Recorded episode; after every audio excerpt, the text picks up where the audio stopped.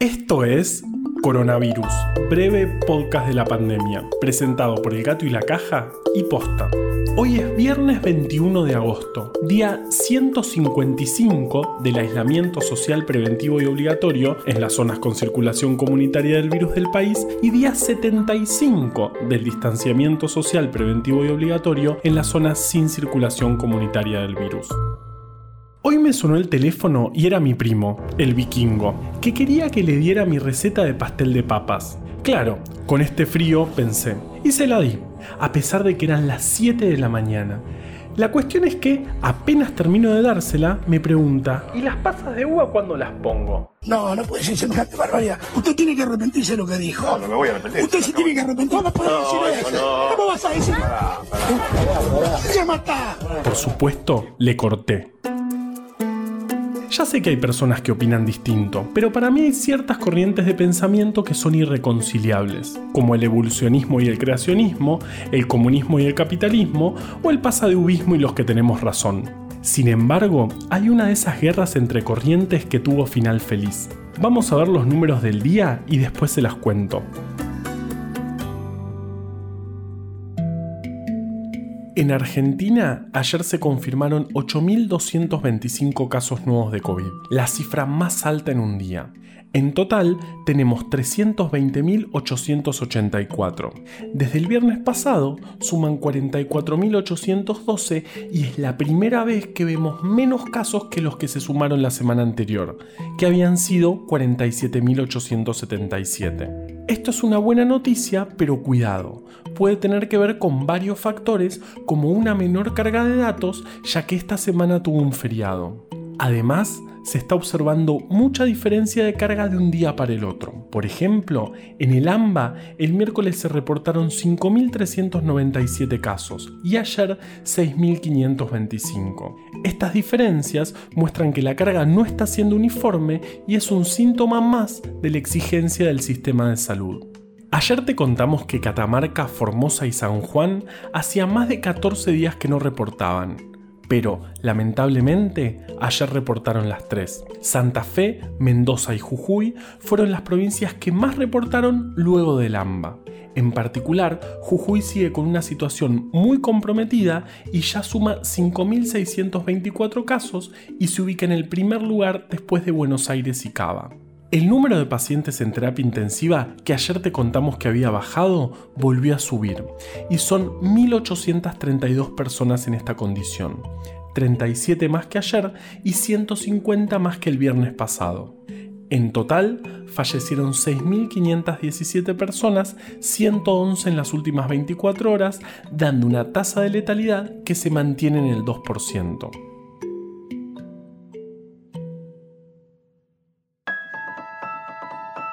Viendo todo esto, uno podría creer que otra guerra entre corrientes es la de los cuarentena y los anticuarentena. Pero no, es importante dejar de pensar eso como un enfrentamiento porque estamos todos en el mismo bote, y lo que hacen los de un lado afecta a los del otro. Es responsabilidad básica, que tiene que ver tanto con el uso del barbijo y la distancia social como con las ideas que comunicamos. Y sobre esto último, Vale tiene un entrevistado genial. Desde que apareció el coronavirus, todo el mundo empezó a hablar sobre ese tema. A veces con más experiencia, a veces con menos. Muchas personas hablaron un montón sobre el surgimiento del virus, tratamientos, investigación y vacunas. Para charlar sobre esto, invitamos a Pablo Esteban, periodista especializado en ciencia.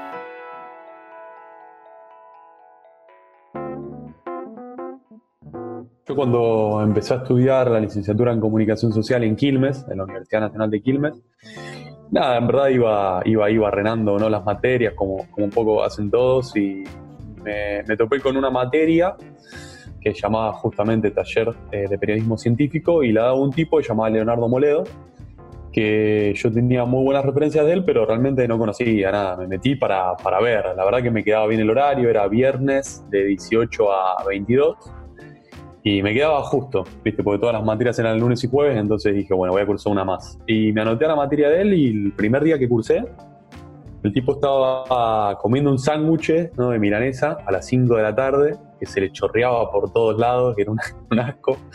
estaba fumando un cigarrillo y tenía las patas arriba, de, eh, arriba del escritorio.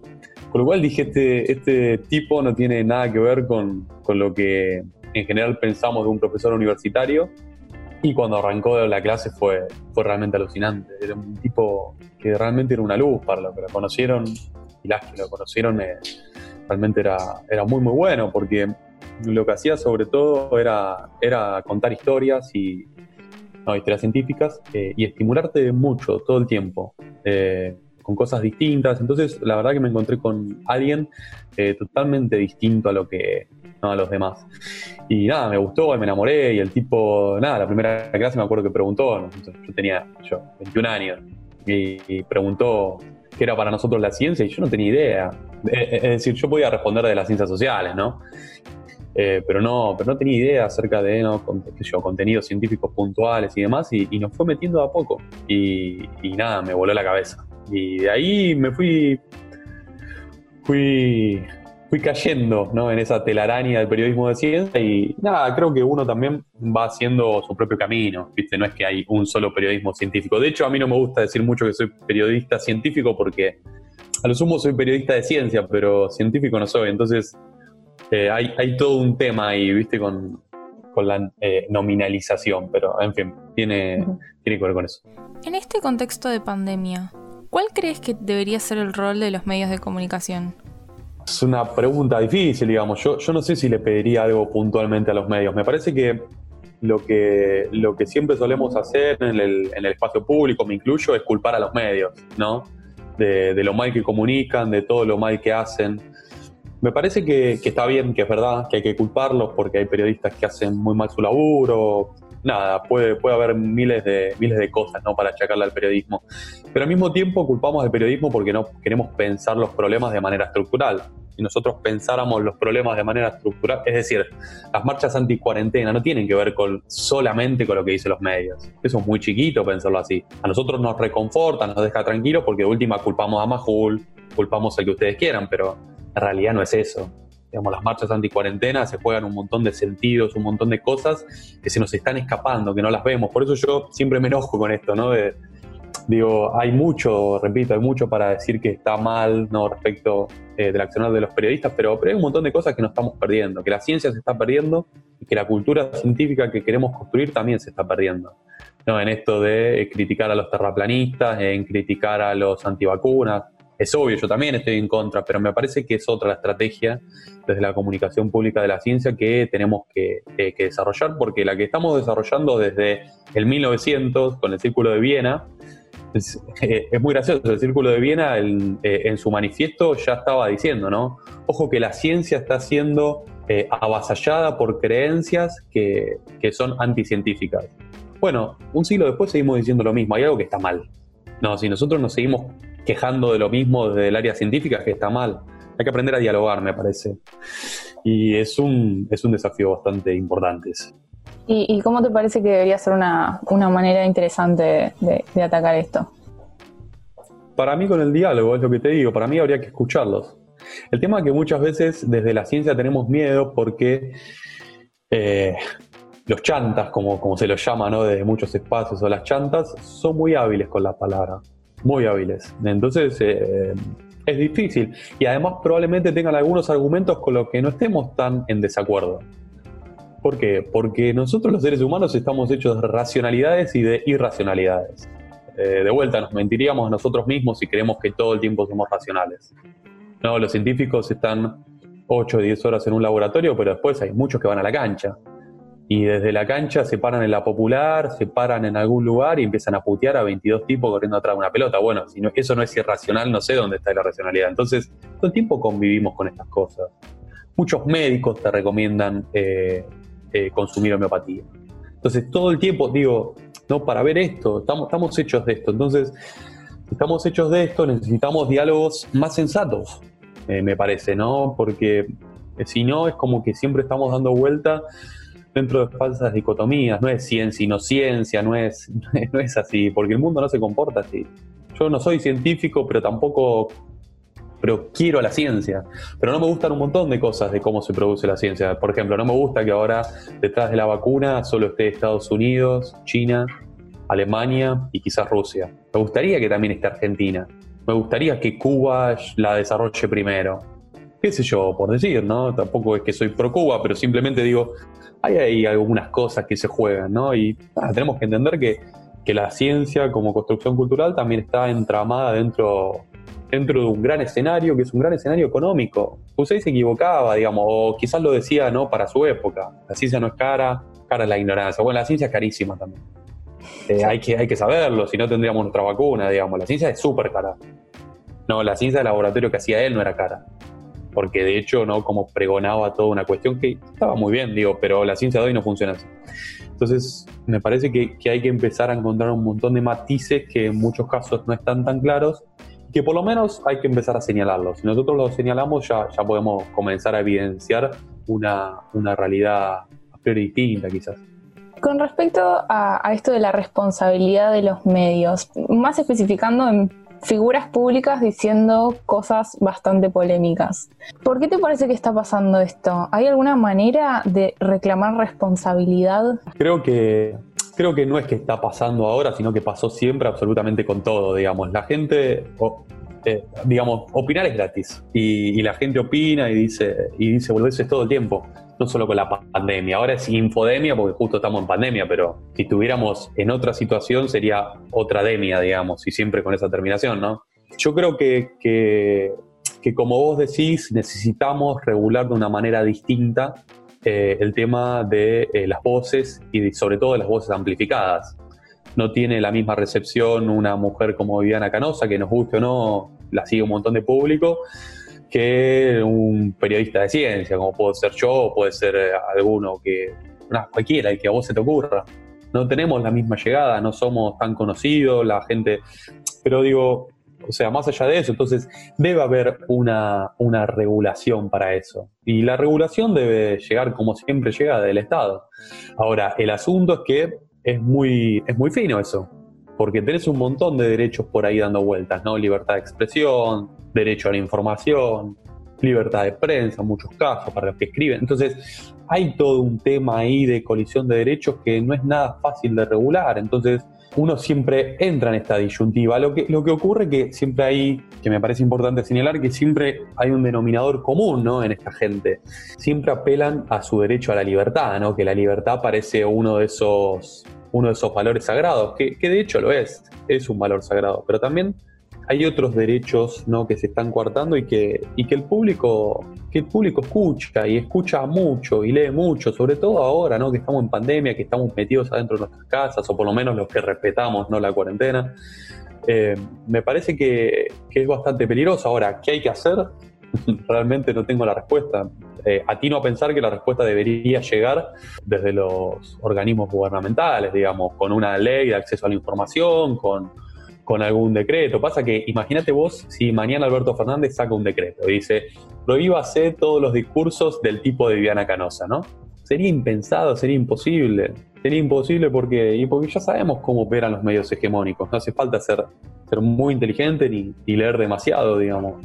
Funciona así. Pasado mañana tenés dos o tres tapas de Clarín, La Nación, y van, van agujereando, van eh, erosionando el campo y cuando te querés acordar ya, ya querés dar marcha atrás, ¿no? Bueno, un poco eso pasa con, con todo, ¿no? Con el campo, con Vicentín, lo que vos se te ocurra. Y con esto que es tan chiquito, que es tan de nuestro nicho, ¿no? Que pasó con Viviana Canosa, imagínate aún más. Nosotros creemos que el mundo respira ciencia, el mundo no respira ciencia.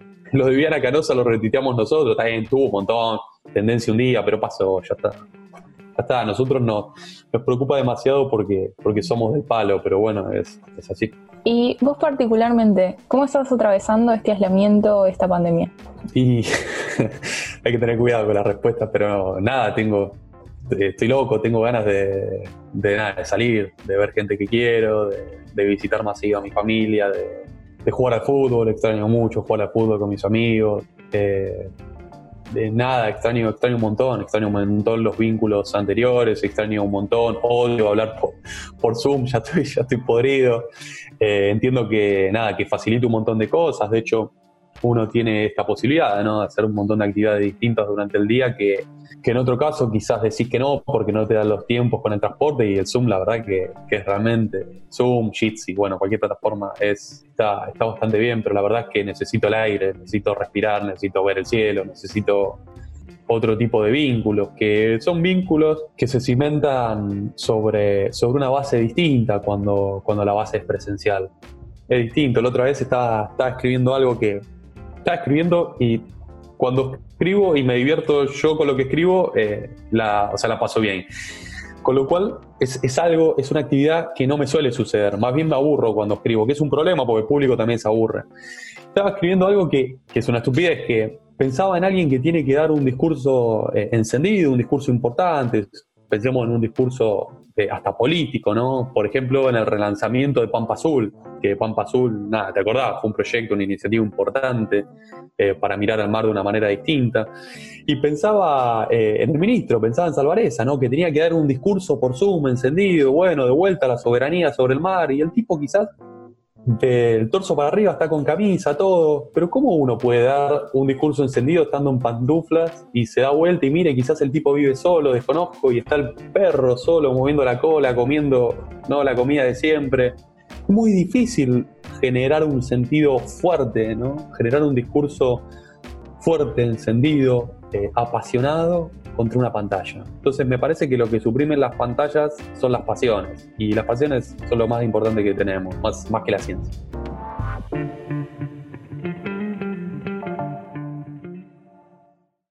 Bueno, les prometí una guerra de corrientes y acaba. La pila que inventó Volta, basándose en los músculos de las mantarrayas, y si no me crees escucha el podcast del miércoles, entrega corriente continua mientras que el enchufe de nuestras casas, cuando no se corta la luz por culpa de la maldita estufa eléctrica que odias pero necesitas y querés que se muera pero por favor no hoy, ese enchufe entrega corriente alterna. Y entre esas dos corrientes hubo una guerra. La guerra de las corrientes. ¡Tarán! Thomas Edison sacó su primera bombita eléctrica en 1879 y lo que siguió a eso es básicamente que hizo una fortuna. Primero, para ser millonario, cuanto más gastáis, cuanto más lo demostrás, más plata te viene. Pero el tipo reconocía que su desarrollo de la corriente continua tenía muchas limitaciones. El problema principal con la corriente continua es que hay mucha pérdida cuando se transporta a grandes distancias. Entonces, bajo el paradigma de Edison, para transportar una corriente continua necesitaríamos una planta generadora de energía cada 2 kilómetros, o usar cables demasiado gordos y por lo tanto demasiado caros. Para atacar este problema y así ganar más dinero, que estoy empezando a sospechar que era lo único que le importaba, Edison contrató a un ingeniero serbio de 28 años que la tenía muy clara con la matemática, Nikola Tesla. En palabras de Tesla, Edison le ofreció una muy buena compensación económica si podía diseñar una forma de transmisión de energía más eficiente. Tesla se puso a trabajar rápidamente en el problema y llegó a la conclusión de que el futuro de la distribución eléctrica era un tipo de corriente a la que llamó corriente alterna. ¿Cómo es esto? La suma de las raíces cuadradas de dos lados de un triángulo isósceles es igual a la raíz cuadrada del lado restante. Eso es el equilátero, idiota. Mientras la electricidad de la corriente continua de Edison viaja en una única dirección a través de un cable, la electricidad de la corriente alterna cambia su dirección entre 50 y 60 veces por segundo, dependiendo del país. Esta nueva corriente ideada por Tesla tenía la particularidad de que el voltaje de la misma podía ser cambiado fácilmente usando un transformador, gracias a un fenómeno que no se produce con la corriente continua. Esto la hacía más barata y adecuada para la transmisión a largas distancias, sin la necesidad de utilizar cables demasiado cortos y costosos. Cuando Nicola se lo explicó a su jefe, Edison le dijo que estas ideas eran espectaculares pero absolutamente irrealizables. Edison tenía muchas patentes de corriente continua, que sí, adivinaron, le estaban dando cada vez más plata. En el relato de Tesla, Edison no solo menospreció la idea de la corriente alterna, sino que además no le pagó apropiadamente por su trabajo y lo echó.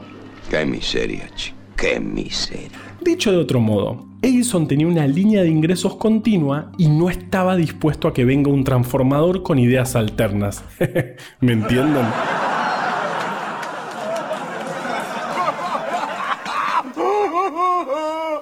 ¡Qué cómico! ¡Qué cómico! ¡Qué cómico! En 1885, después de echar a Tesla, Edison se endeudó para fundar la Edison Company, que comercializaba, obviamente, generadores de corriente continua. Todo iba bien, los millonarios tenían luz eléctrica y Edison tenía cada vez más plata. Hasta que el industrialista George Westinghouse se mostró muy entusiasmado con la idea de la corriente alterna y se puso a comercializar el sistema que había pensado Tesla. Un año después, Westinghouse ya tenía una cantidad de generadores de corriente alterna que era más de la mitad de los que tenía Edison de corriente continua. Naturalmente, Edison se sintió mega amenazado y ahí es cuando tuvo una idea, una gran idea, demostrar que el sistema de Westinghouse era peligroso. Edison predijo que muy pronto el sistema de Westinghouse mataría a algún cliente. La cuestión es que en noviembre de 1887, Edison recibió una carta de un dentista llamado Alfred P. Southwick de Nueva York, que estaba interesado en desarrollar un método más humanitario de ejecución que la horca, porque los dentistas son así muy humanitarios. La cuestión es que el dentista había visto cómo un hombre borracho se había matado accidentalmente al tocar un generador eléctrico en funcionamiento y se convenció de que la electricidad podría ser una alternativa más rápida y menos dolorosa para los condenados a muerte. Ahí Edison se dio cuenta de que estaba frente a la oportunidad perfecta para su plan macabro y le recomendó al dentista las corrientes alternas de Westinghouse. Mientras el dentista investigaba por su cuenta, en junio de 1888, Edison empezó a mostrarle a la prensa el poder letal de la corriente alterna. La primera vez hizo que un perrito tomara agua de un recipiente metálico que estaba conectado a un generador de corriente alterna. El perrito, pobrecito, murió electrocutado. Edison declaró que la corriente alterna mataría a un ser humano en un décimo de segundo. Y con esto empezó la guerra de las corrientes. Westinghouse, a todo esto, le escribió a Edison acusándolo de difamación, pero a Edison no le importó mucho y siguió con estos experimentos públicos con perritos que compraba en New Jersey por 25 centavos de dólar cada uno. Los experimentos servían para demostrar que la corriente alterna era, en palabras de Edison, sin lugar a dudas, más fatal que la corriente continua. Así pasaron dos años hasta que en 1890 un asesino convicto llamado William Kemmler fue sentenciado a muerte por el Estado. Pero la suya no fue una ejecución como cualquier otra. Él estaba destinado a ser el primer humano ejecutado en la silla eléctrica. Una silla eléctrica que había inventado el dentista Southwick, pero pagada en secreto por Edison. Y que, obviamente, usaba corriente alterna. Edison decía que ejecutar a los criminales con electricidad, y en particular con la corriente alterna, era una buena idea porque sería tan rápido que la persona no podría sufrir demasiado. Pero marketinero como era, incluso inventó una nueva palabra que sumó al miedo que ya venía acumulando la población con respecto a la electricidad. Los criminales serían Westinghouse. El asunto salió mal. Kemmler no murió en el primer shock y hubo que esperar a cargar los transformadores para terminar de matarlo, con el público contemplando una verdadera escena dantesca. Por supuesto que esto terminó convenciendo al público de que la corriente alterna era un peligro letal para la vida doméstica y le trajo a Westinghouse muchísimas pérdidas económicas. Pero Edison me da que era de esas personas obsesivas que cuando se agarran a algo no lo sueltan, porque incluso después de eso seguía intentando demostrar que la corriente alterna era naturalmente letal. Su siguiente demostración fue un espectáculo con una audiencia numerosa en Coney Island, Nueva York. El espectáculo constaba en la ejecución de Topsy, una elefanta de circo que era considerada peligrosa para estar cerca de la gente porque había matado a tres hombres en los últimos años. Y sí, Claro, pero han de explicarles en esa época. La cuestión es que Edison le puso a Topsy unas sandalias hechas con alambre de cobre y frente a miles de personas la electrocutó con una corriente alterna de 6000 volts. Topsy murió. Pero a veces no importa cuán grande es el elefante. A pesar de todos los esfuerzos de Edison, la corriente alterna prevaleció por sobre la corriente continua de Edison. En 1893, Westinghouse consiguió un importante contrato para proporcionar energía a la Feria Mundial de Chicago. General Electric había presupuestado un total de 554 mil dólares para brindar electricidad al evento usando la corriente continua de Edison pero Westinghouse dijo que podría hacer lo mismo por 339.000, usando la corriente alterna de Tesla. Esto fue lo que finalmente le dio toda la publicidad positiva que necesitaba Westinghouse para hacer que la corriente alterna se convirtiera en estándar. Por su parte, Edison admitió mucho más tarde que se arrepentía de no tomar el consejo de Tesla. De Topsy y los perritos no dijo nada. Paradójicamente, si bien la corriente alterna es predominante en nuestras vidas porque alimenta la mayoría de los electrodomésticos que utilizamos en nuestras casas, hay aparatos, como por ejemplo las notebooks, que usan una combinación de corriente alterna con corriente continua. Ese rectángulo que está en el medio del cable al que conectamos nuestra compu es el transformador que transforma la corriente alterna del enchufe a una corriente continua que alimenta la computadora.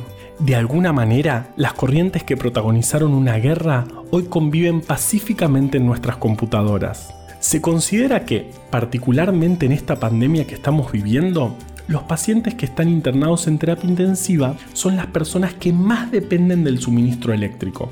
Ellos, al igual que nuestras computadoras, necesitan ambos tipos de corrientes. Capaz está bueno tener esto en cuenta la próxima vez que sientas ganas de ir a la guerra contra la corriente de pensamiento opuesta a la tuya. No estoy diciendo que no tengas razón, estoy diciendo que la humanidad siempre anduvo mejor en tiempos de paz. Pero creí que amabas a Edison. Al diablo con ese. Coronavirus, breve podcast de la pandemia, es una producción original del Gato y la Caja junto a Posta. Si vas a compartir un audio, que sea este. A la desinformación le tenemos que ganar en su cancha. Ayúdanos a que breve podcast llegue a todos lados. Este podcast lo podemos hacer gracias a bancantes. Ayúdanos a bancar estas iniciativas en elgatoylacaja.com barra bancar. Si querés leer más historias como estas, conseguí Breve Atlas Anecdótico de la Ciencia en elgatoylacaja.com barra tienda. Escucha todos los podcasts de Posta en posta.fm. También puedes encontrarlos en Spotify, Apple Podcast y tu app de podcast favorita. En la coordinación general de este podcast estuvo Nahuel Ugacio. Entrevista desde el armario, Valeria Sanabria. Nuestro invitado de hoy, Pablo Esteban.